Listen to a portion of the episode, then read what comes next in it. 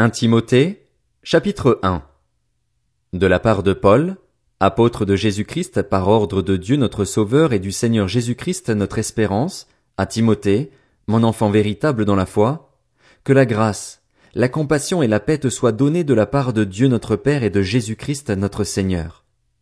À mon départ pour la Macédoine, je t'ai encouragé à rester à Éphèse pour donner instruction à certaines personnes de ne pas enseigner d'autres doctrines et de ne pas s'attacher à des fables et des généalogies sans fin qui produisent des controverses au lieu de servir le projet de Dieu qui s'accomplit dans la foi. Le but de ces instructions, c'est un amour qui provienne d'un cœur pur, d'une bonne conscience et d'une foi sincère. Certains se sont écartés de cette ligne et se sont égarés dans des discours creux. Ils veulent être des professeurs de la loi, mais ils ne comprennent rien à ce qu'ils disent ni à ce qu'ils affirment avec assurance. Nous savons que la loi est bonne, pourvu qu'on en fasse un usage légitime, en sachant bien qu'elle n'est pas faite pour les justes, mais pour les malfaiteurs et les rebelles, les impies et les pécheurs, les sacrilèges et les profanateurs, ceux qui tueraient père et mère, les meurtriers, ceux qui vivent dans l'immoralité sexuelle, les homosexuels, les trafiquants d'esclaves, les menteurs, les parjures et tout ce qui est contraire à la saine doctrine. Voilà ce qui est conforme au glorieux évangile du Dieu bienheureux tel qu'il m'a été confié. Je suis reconnaissant envers celui qui m'a fortifié, Jésus-Christ notre Seigneur, car il m'a jugé digne de confiance en m'établissant à son service, moi qui étais auparavant un blasphémateur, un persécuteur, un homme violent. Cependant, il m'a été fait grâce parce que j'agissais par ignorance, dans mon incrédulité. Et la grâce de notre Seigneur a surabondé, avec la foi et l'amour qui sont en Jésus-Christ. Cette parole est certaine et digne d'être acceptée sans réserve. Jésus-Christ est venu dans le monde pour sauver des pécheurs. Je suis moi-même le premier d'entre eux, mais il m'a été fait grâce afin que Jésus-Christ montre en moi le premier toute sa patience et que je serve ainsi d'exemple à ceux qui croiraient en lui pour la vie éternelle. Au roi des siècles, au Dieu immortel, invisible et seul sage, soit honneur et gloire au siècle des siècles. Amen. Timothée, mon enfant, Voici l'instruction que je t'adresse, conformément aux prophéties faites précédemment à ton sujet. T'appuyant sur elles, combat le bon combat en gardant la foi et une bonne conscience. Cette conscience, quelques-uns l'ont rejetée, et ils ont fait naufrage par rapport à la foi. C'est le cas d'Hyménée et d'Alexandre, que j'ai livré à Satan afin qu'ils apprennent à ne plus blasphémer. 1 Timothée, chapitre 2 J'encourage donc avant tout à faire des demandes, des prières, des supplications, des prières de reconnaissance pour tous les hommes, pour les rois et pour tous ceux qui exercent l'autorité, afin que nous puissions mener une vie paisible et tranquille, en toute piété et en tout respect. Voilà ce qui est bon et agréable devant Dieu notre Sauveur, lui qui désire que tous les hommes soient sauvés et parviennent à la connaissance de la vérité. En effet, il y a un seul Dieu et il y a aussi un seul médiateur entre Dieu et les hommes, un homme, Jésus-Christ, qui s'est donné lui-même en rançon pour tous. Tel est le témoignage rendu au moment voulu et pour lequel j'ai été établi prédicateur et apôtre, je dis la vérité devant Christ, je ne mens pas, chargé d'enseigner les non-juifs dans la foi et la vérité. Je veux donc que les hommes prient en tout lieu en élevant des mains pures, sans colère ni arrière-pensée.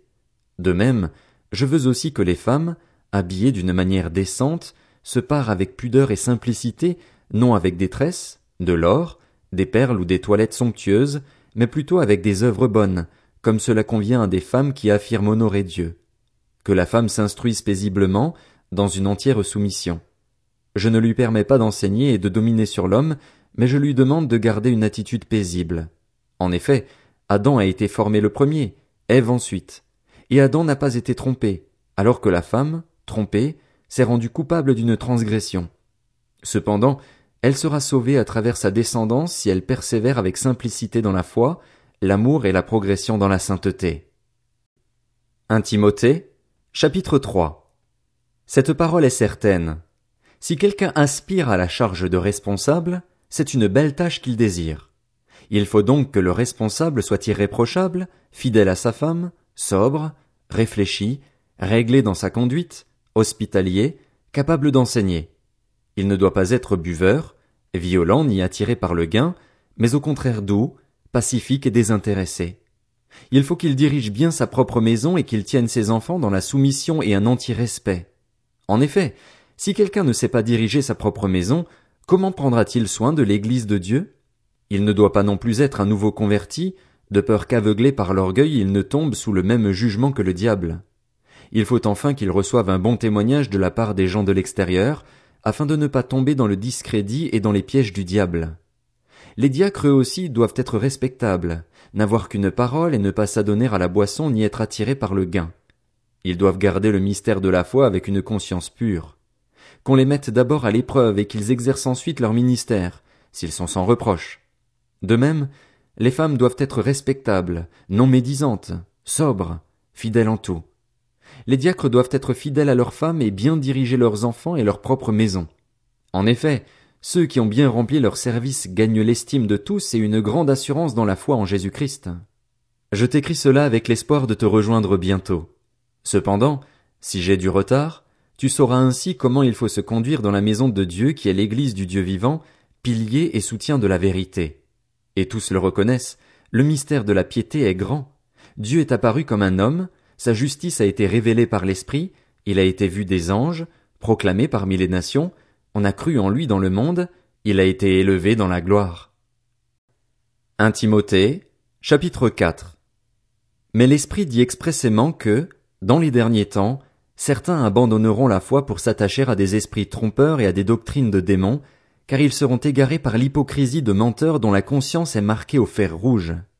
Ces gens-là interdisent de se marier et de consommer des aliments que Dieu a pourtant créés pour qu'ils soient pris avec reconnaissance par ceux qui sont croyants et qui ont connu la vérité. Tout ce que Dieu a créé est bon et rien ne doit être rejeté, pourvu qu'on le prenne dans une attitude de reconnaissance, car cela est rendu saint par la parole de Dieu et la prière. En exposant cela aux frères et sœurs, tu seras un bon serviteur de Jésus-Christ, nourri des paroles de la foi et du bon enseignement que tu as fidèlement suivi.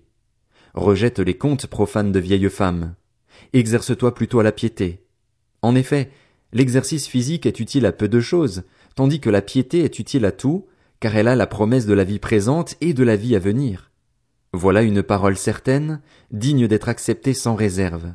C'est dans cette perspective en effet que nous travaillons et que nous nous laissons insulter, parce que nous avons mis notre espérance dans le Dieu vivant qui est le sauveur de tous les hommes, et en particulier des croyants.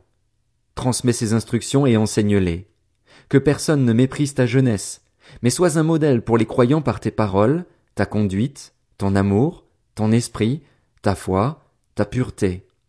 En attendant que je vienne, applique-toi à lire les Écritures dans l'assemblée, à encourager, à enseigner.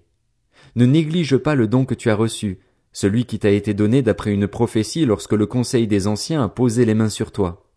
Occupe-toi de ces choses, donne-toi tout entier à elles, afin que tes progrès soient évidents pour tous. Veille sur toi-même et sur ton enseignement. Mais-y de la persévérance, car en agissant ainsi, tu te sauveras toi-même ainsi que ceux qui t'écoutent.